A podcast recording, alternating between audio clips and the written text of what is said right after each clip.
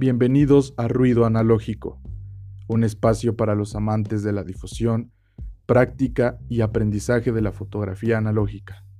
Entrevistas, experiencias y más. Presentado por Eric Valerio.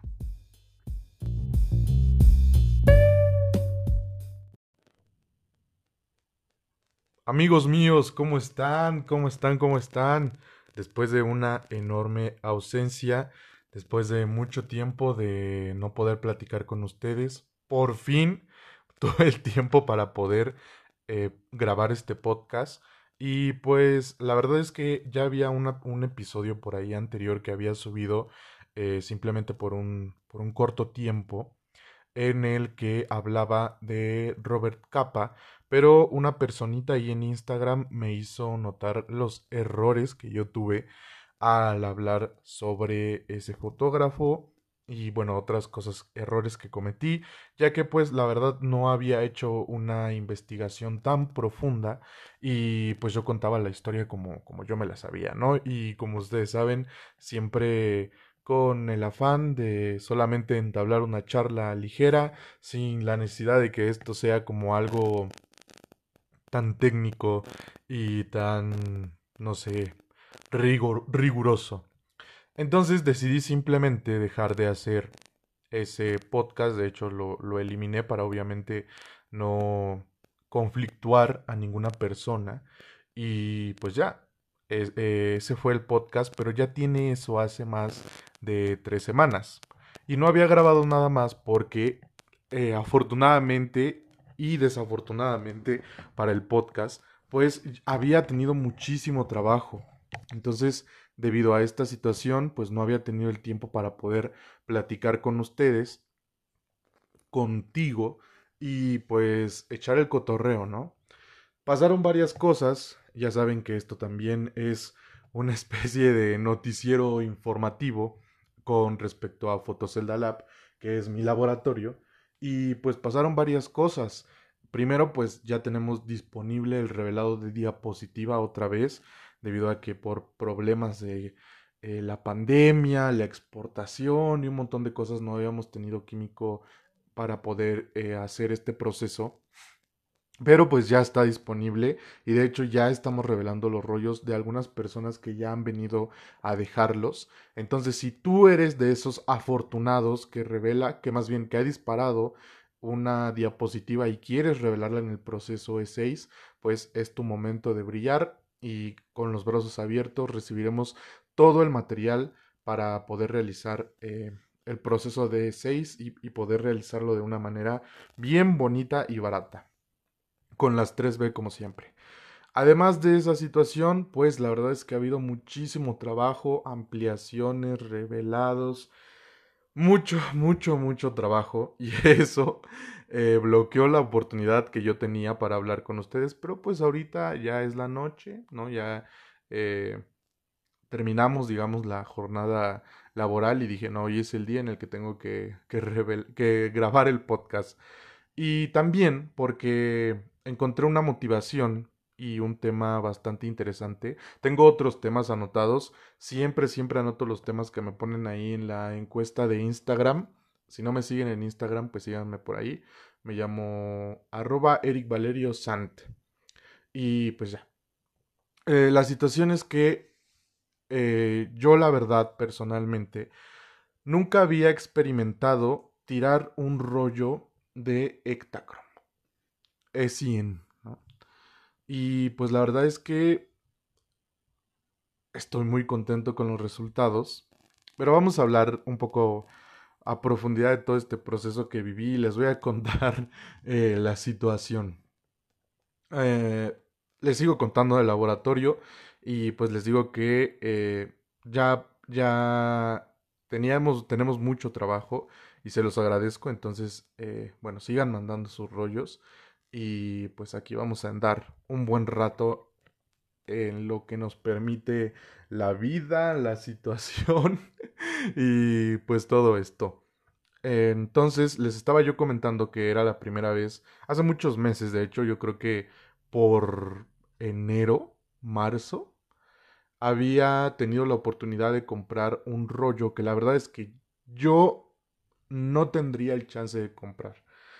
Y ese rollo es Ektachrome. Ahorita en las tiendas, y vamos a hablar también de los precios del film, porque esto es un tema de todos los días.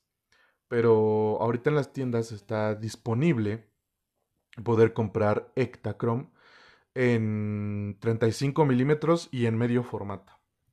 Y pues la verdad es que al yo siempre había sabido y había escuchado de personas que este rollo era como una maravilla, ¿no? Que era lo que utilizaban los fotógrafos profesionales en estudio, que tenía una calidad de color impresionante, que era lo más fiel al ojo, que bueno, que era una maravilla de película.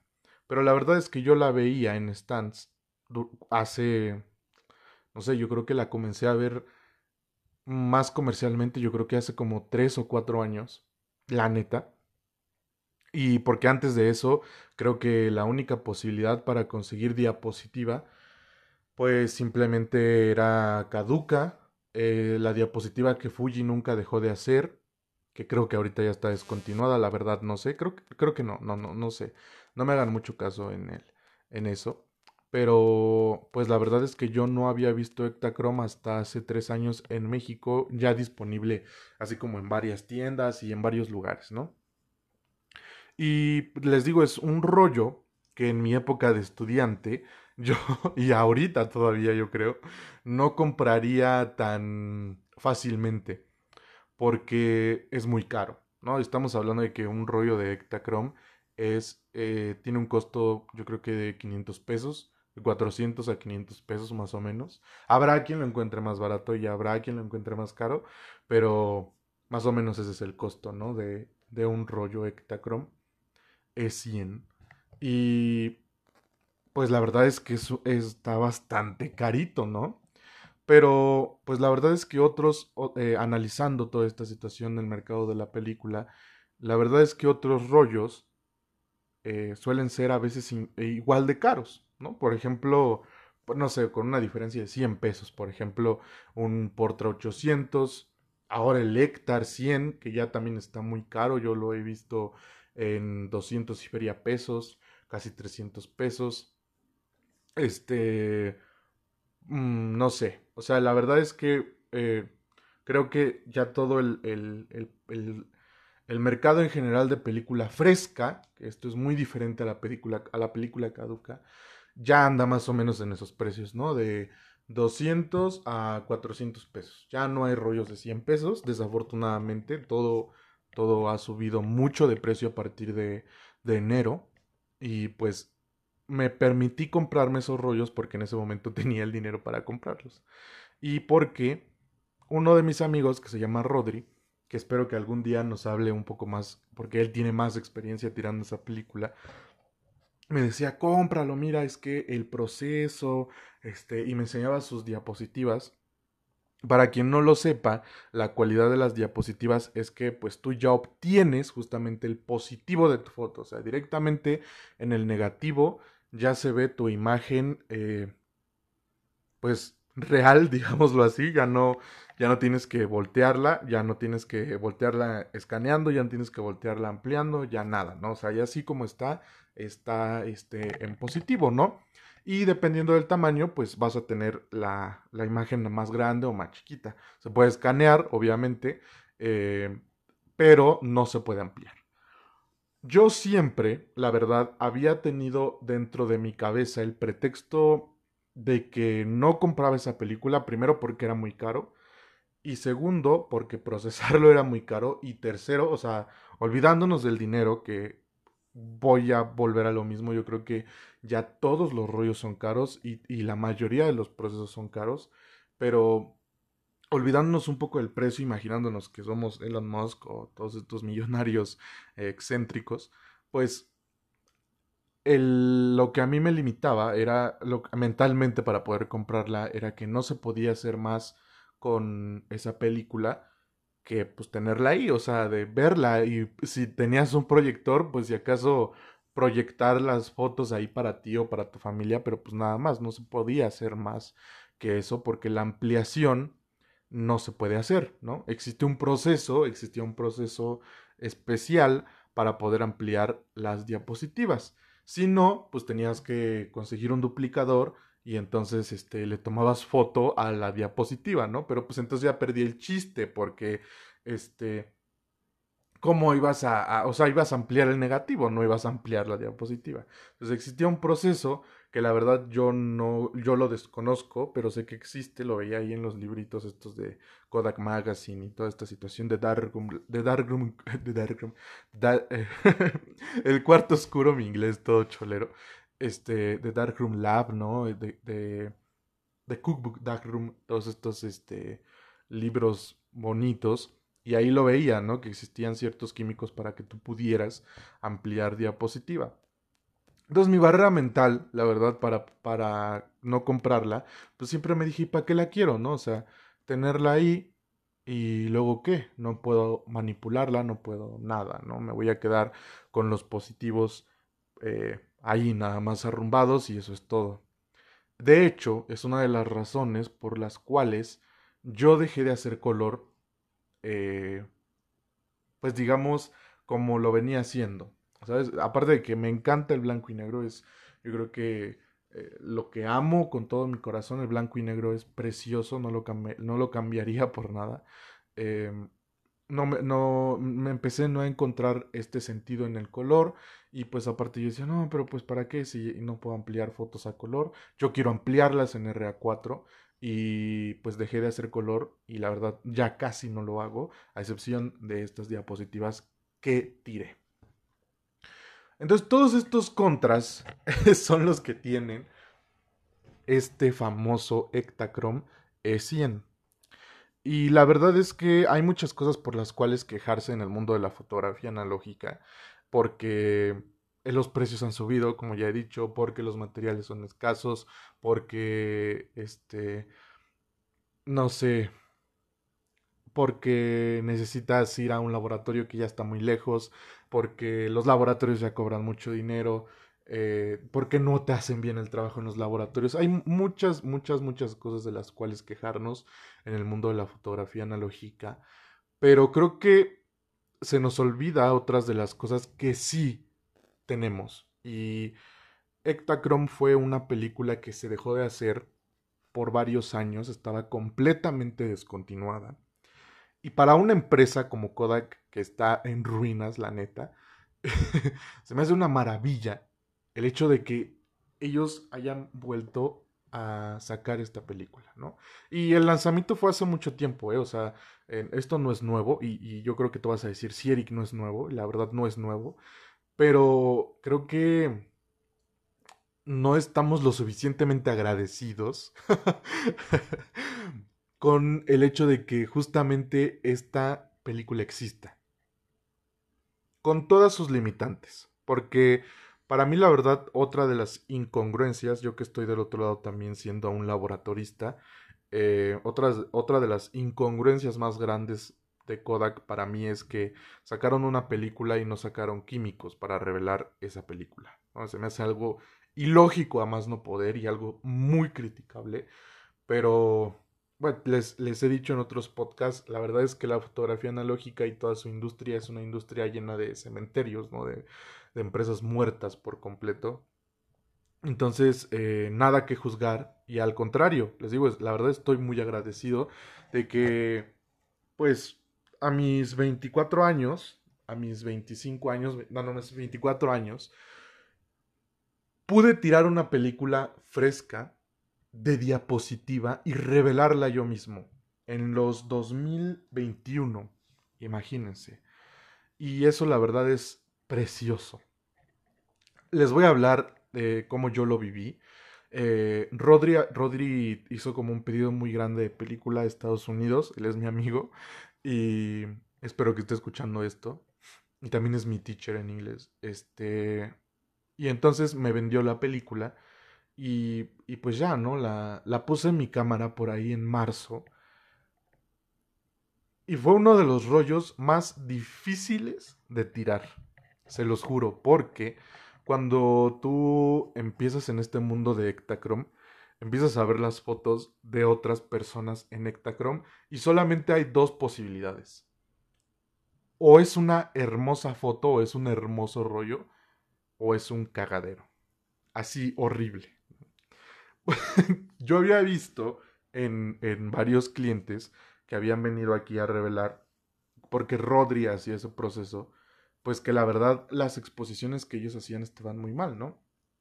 Y algunos se llevaban sus rollos con dos, tres fotos bien expuestas. Y la verdad es que yo decía, changos, es que los 500 pesos que cuesta este rollo, más los 200 pesos que cuesta procesarlo, y eso que aquí es muy barato en este laboratorio en Fotocelda, y llevarte un chasco así como de que tus fotos salgan tan, tan cuchas, tan malas, pues la verdad es que no, no me arriesgo, ¿no? Entonces, la verdad, tomé este, esta, este, esta diapositiva con muchísimo cuidado, con muchísimo respeto, utilizando el exposímetro de mi cámara. Yo tengo una Canon A1 que tiene el modo program, ¿no? Entonces, eh, pues ahí obedeciendo muy bien el exposímetro.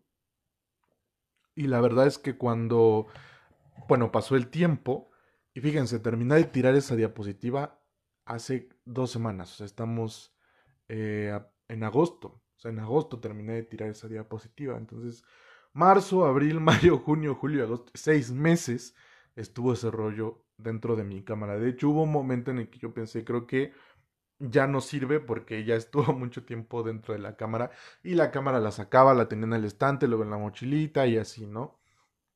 y me tomaba mi tiempo. A veces había, de hecho hubo incluso semanas, meses en, en los que no agarraba la cámara y luego ya la agarraba y, tomaba dos fotos y así, ¿no? El rollo se me hizo, la verdad, eterno hasta que un día se acabó porque eh, a mi perrito lo, lo estábamos entrenando para poder sacarlo a pasear.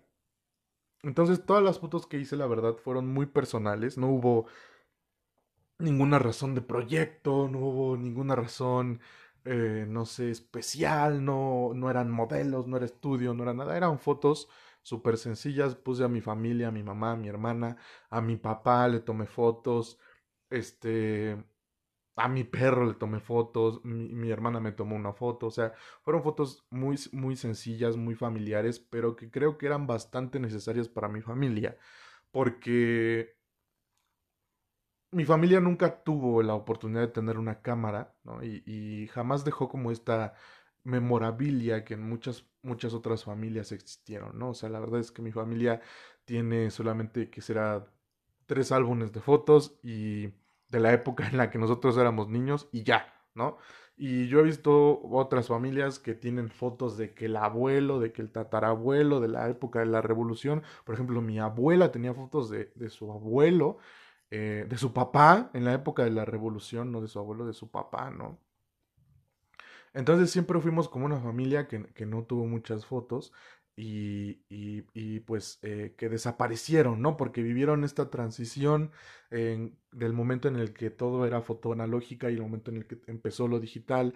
Entonces los álbumes empezaron a olvidar, las cámaras subieron de precio, de por sí ya eran caras, pues subieron más de precio y la fotografía empezó a ser mucho menos accesible en ese sentido, ¿no? Y creo que la última cámara que tuvo mi papá la tuvo cuando tenía como, no sé, yo creo que unos 30 años, yo creo, ¿no? Y menos o más, no sé, como unos 30 años, yo creo. hubo mucha parte de nuestra historia con familia en la que no tomamos fotos y creo que esa es como mi misión y por eso les tomo muchas fotos, ¿no?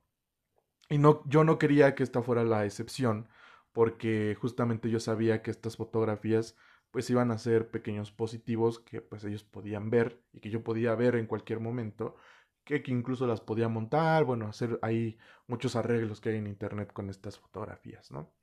Y así fue mi rollo, o sea, seis meses, fotos muy sencillas. Y después viene el problema, y me encontré con el problema de que los químicos para revelar empezaron a escasear, ¿no? Ya sea por el coronavirus, ya sea por lo que sea. No encontraba los químicos de 6, de hecho, en la Ciudad de México solamente hay una persona que los vende eh, el, esta persona, algo le estoy muy agradecido, es Pablo Valdés de Foto Hércules. Y pues ya, de hecho a Pablo yo lo conozco de hace, de hace ya un rato. Eh, tomó un curso allá en el, en el Bello Club y pues ahí nos conocimos. Tenemos una amistad muy bonita, a mí me cae muy bien, es una persona maravillosa y su laboratorio está haciendo cosas increíbles por esta ciudad en la cuestión de la foto analógica. Entonces, él es el único que vende esta, esta, esta posibilidad de revelar E6, ¿no? Y que yo conozca, ¿no? posiblemente sí habrá más, pero eh, la otra opción es que te vayas al gabacho y que traigas tu tu litrito de, de revelador 6, de químicos de 6, y pues también es muy válido. Bueno, da la casualidad de que eh, tuve el, eh, chance de, comprárselo después de mucho tiempo porque la verdad los químicos están caros para lo que son. O sea, un litro te cuesta dos mil pesos. Es caro, insisto, es caro. Esto es caro.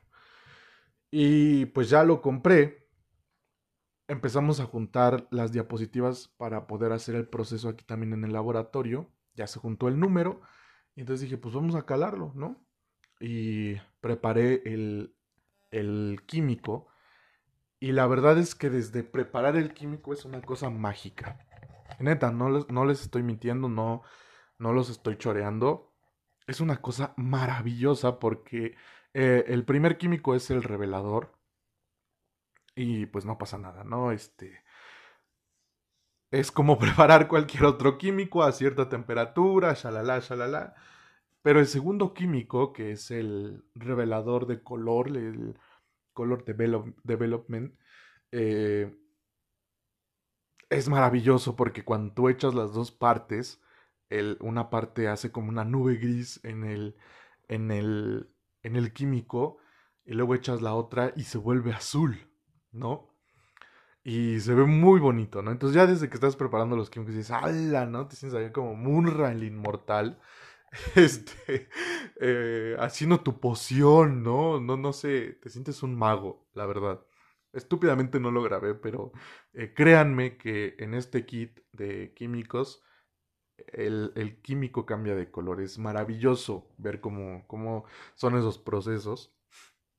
Y pues ya, el tercer químico ya, ¿no? Yo estaba acostumbrado, ahí les va otra cosa por la cual tengo un trauma. Yo estaba acostumbrado a revelar con el, eh, con el kit, fíjense, allá en el fotoclub cuando yo estaba, teníamos un kit de E6, pero ese kit era para preparar, pero llevaba años ahí, o sea, años, o sea, los químicos ya estaban cristalizados, oxidados, estaban hechos así, eh, una cosa horrible.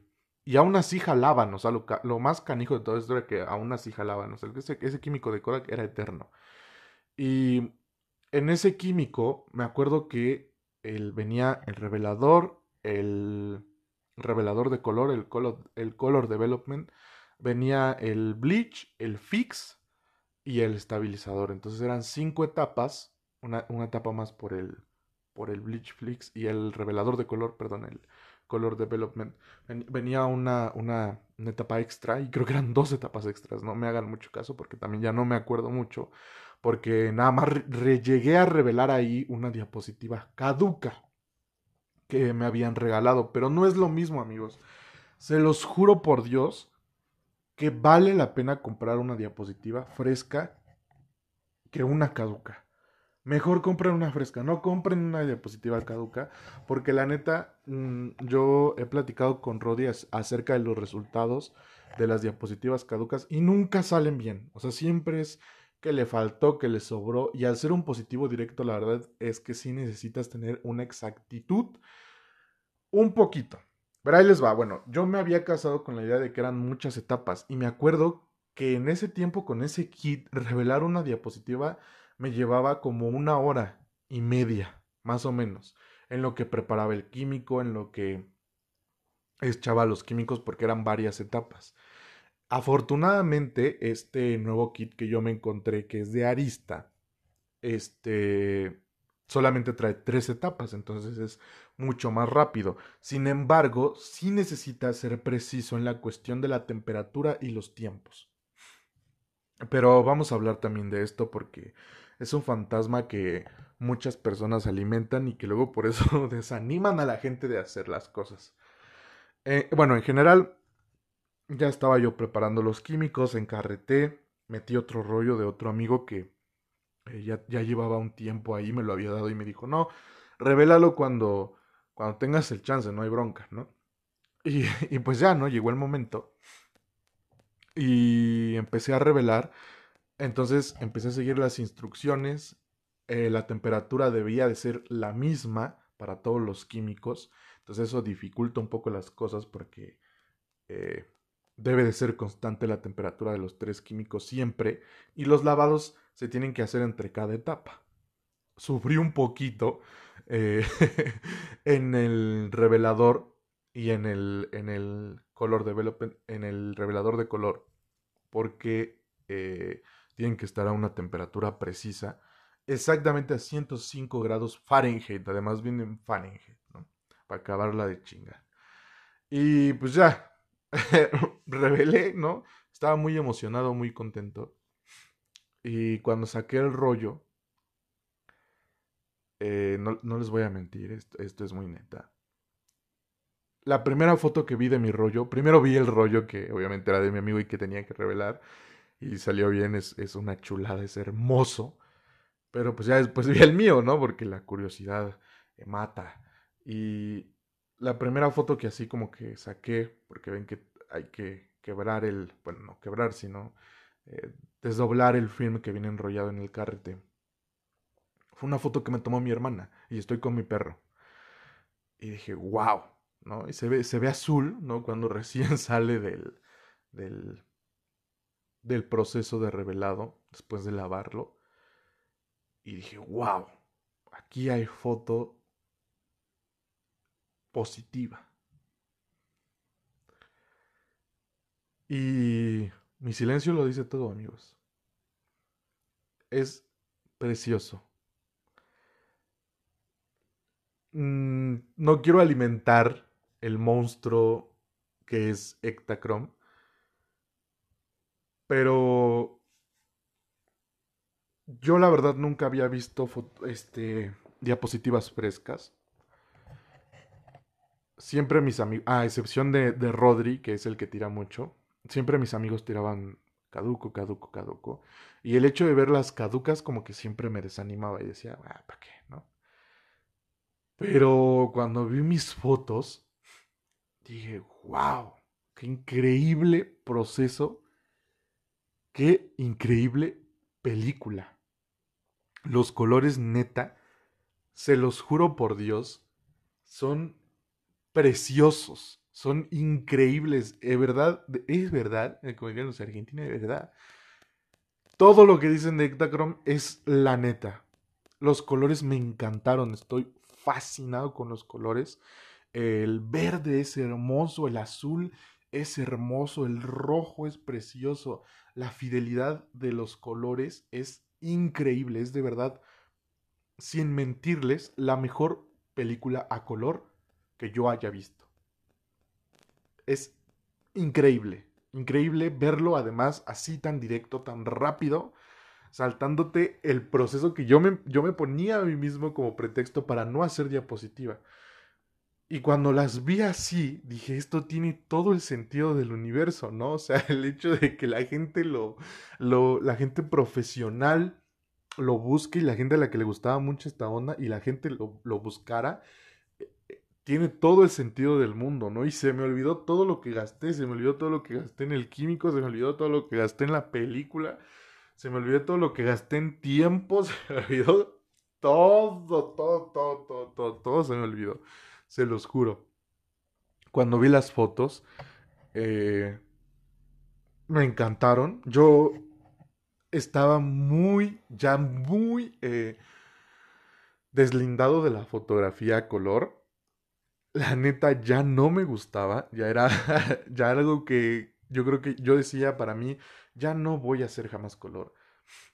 Y esto hizo que renovara mis ganas de, de, de, hacer foto a color, porque aparte mis fotos fueron muy personales, entonces eh, eh, ver, a, ver, a, ver a mi familia, ver a mi perrito, ver a todo esto fue increíble.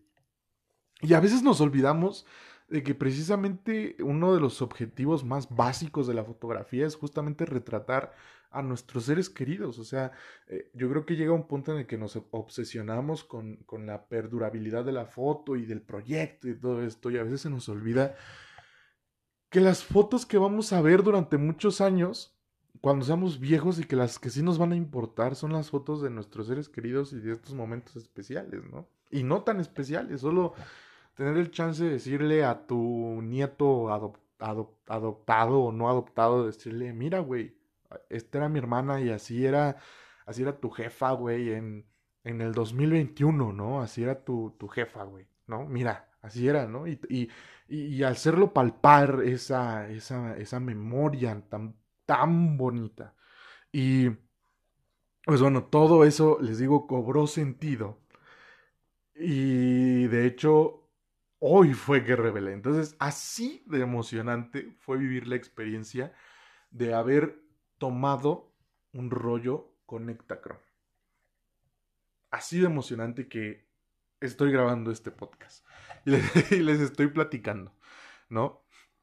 Se las enseñé a medio mundo, subí muchas, bueno, subí muchos videos a Instagram, hice un relajo porque era una fiesta y es una fiesta para mí. Y les digo, creo que eh, a veces no somos tan agradecidos porque todavía tenemos estos procesos, la oportunidad de hacerlos Quizá en algún futuro esto ya no sea posible, no es por asustarlos, pero quizá ya no sea posible, quizá dejen de hacer otra vez Ectachrome, ¿no? Quizá salga otra película, no lo sé, ¿no? Posibilidades hay millones. Pero la verdad es que a veces nos falta eh, sí estar agradecidos por ese tipo de cosas que aún podemos hacer que nos gustan, ¿no? En este caso la foto analógica. La otra cosa que yo quería decir es que em, a, mí la verdad les digo el pretexto más fuerte para no tirar esta, esta, esta película. Ay, perdón, ah, tengo que enderezarme. Eh, enderezate tú también porque seguro estás encorvado, endereza tu espalda. Eh, mi, pretexto más grande para, para no tirar esta película fue el precio. Pero les digo, la verdad es que todo ha subido. Ya no es un pretexto, ¿no? Porque en general el que hace foto analógica sabe que todo está ya muy caro. Y lo que yo he visto en muchas personas y lo que he tratado de dejar de hacer ya es, por ejemplo, nos duele mucho comprar un rollo de Ektachrome que cuesta 400 pesos o 500 pesos, pero no nos duele comprarnos una point and shoot o dos point and shoot en 200 pesos para que la point and shoot acabe arrumbada, ¿no? Ahí en el estante, en el almacén, en la vitrinita donde tienes tus cámaras, ¿no? Nos duele mucho, ¿no? Eh, gastar en un lote de película caduca de 50 pesos. Mandarla a revelar. Y luego ver que nada más nos salieron dos, tres fotos porque pues la película estaba fea, estaba caduca, bueno, no quiero decir fea, estaba caduca. Y pues la neta las fotos que nos gustan son dos, tres nada más, ¿no? Pero no nos duele, pero es decir, no nos duele eso, pero sí nos duele comprar una película fresca y experimentar el hecho de tener una película positiva, porque es completamente diferente, ¿no? Entonces no nos duele hacer eso, ¿no? Y se me hace muy, muy chistoso. Así como no nos duele, por ejemplo, eh, no sé, eh, insisto con las cámaras, comprarnos otra cámara y, por ejemplo, comprar un fotolibro, ¿no? O sea, comprar un libro en Amazon de foto para analizarlo y ver y andar ahí viendo qué, qué es lo que hay nuevo en la foto, qué es lo que se hizo en la foto de los grandes autores, ¿no? Es lo mismo. Entonces yo creo que hay que saber, eh, ahora pienso diferente, porque ya viví la experiencia Ectachrome, ¿no? De ahora en adelante así será. Usen el hashtag experiencia Ectachrome si, si tiran diapositiva.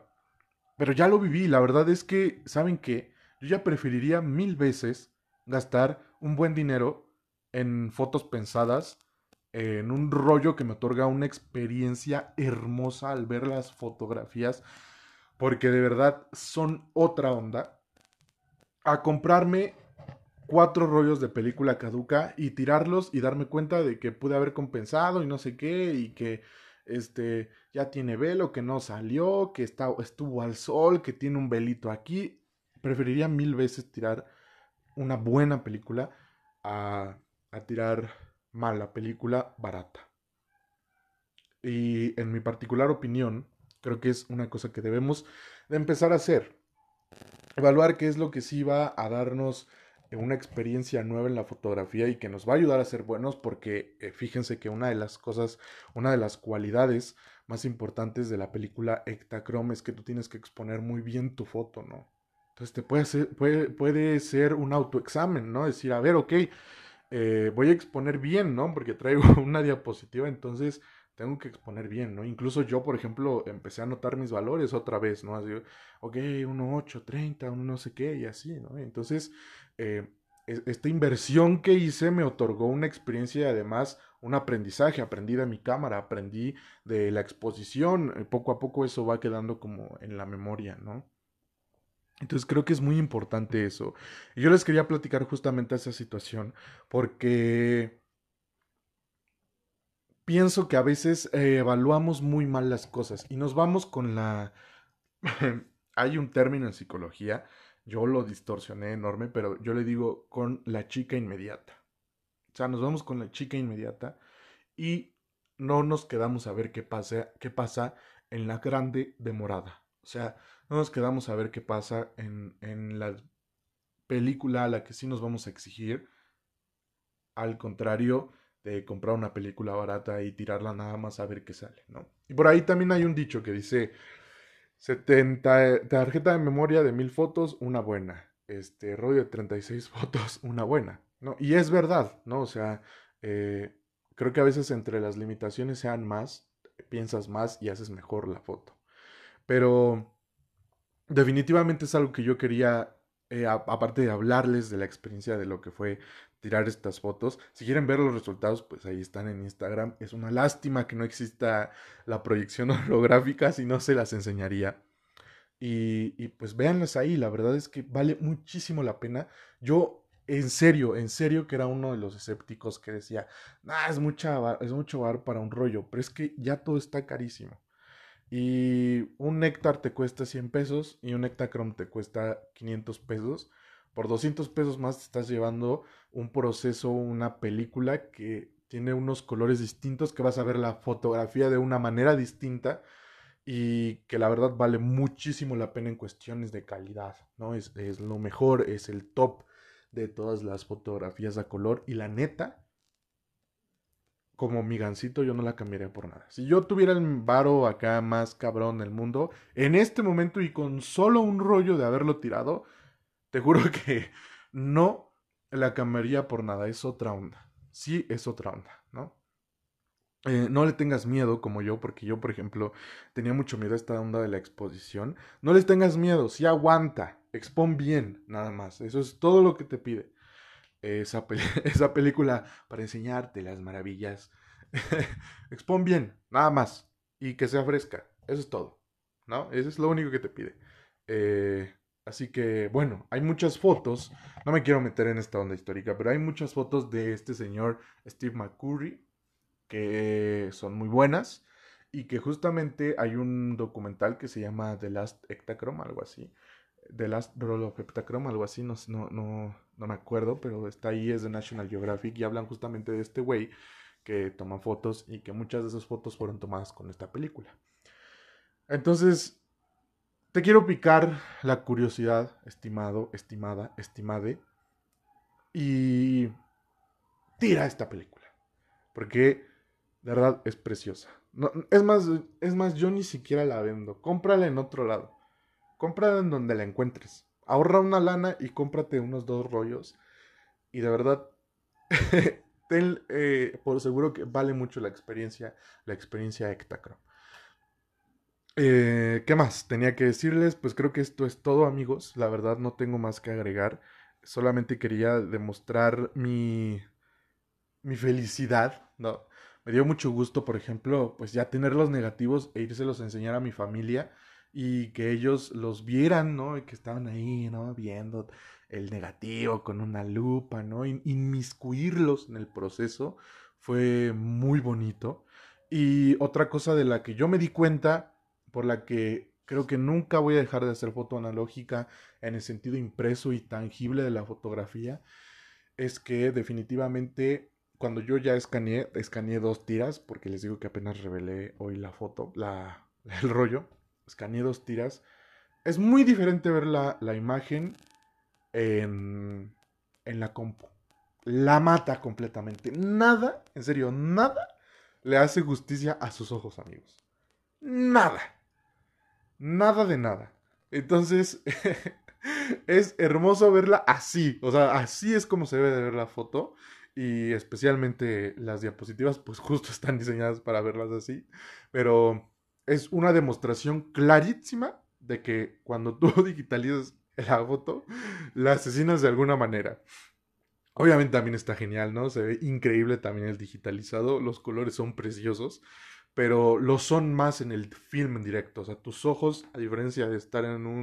Eh, en una pantalla de computadora, en una pantalla de celular, verlas físicamente es, es una experiencia hermosa. Entonces, tira Ectachrome, te lo recomiendo. Eh, te recomiendo que inviertas en tu formación en el sentido de probar con unas nuevas películas, aunque sean un poco más caras. Eh, de comprar libros de fotógrafos, de autor, de invertir en lo que sí te va a dejar, ¿no? Entonces, esto fue todo, amigos. Esta es la lección del día de hoy.